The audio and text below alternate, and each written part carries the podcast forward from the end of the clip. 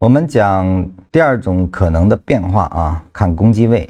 当一个本级别结束之后，它的一个反向运动，快速的把中轨甚至把下沿都击穿。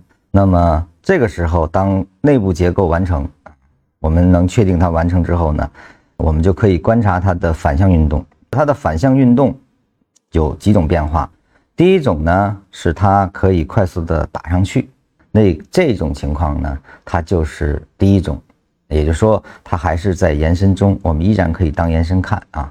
后面就又回归到它是否触及中轨啊，以及是否在上方啊。我们主要是根据这个中枢的范围位置，我们来判定它的强弱。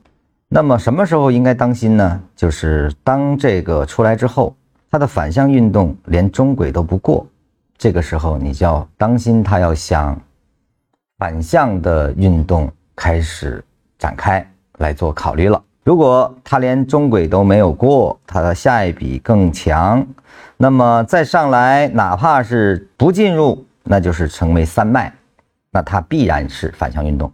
如果它进入了，但是它还是没有冲破中轨，这个时候你就要把它切掉，极可能它要走反向运动了。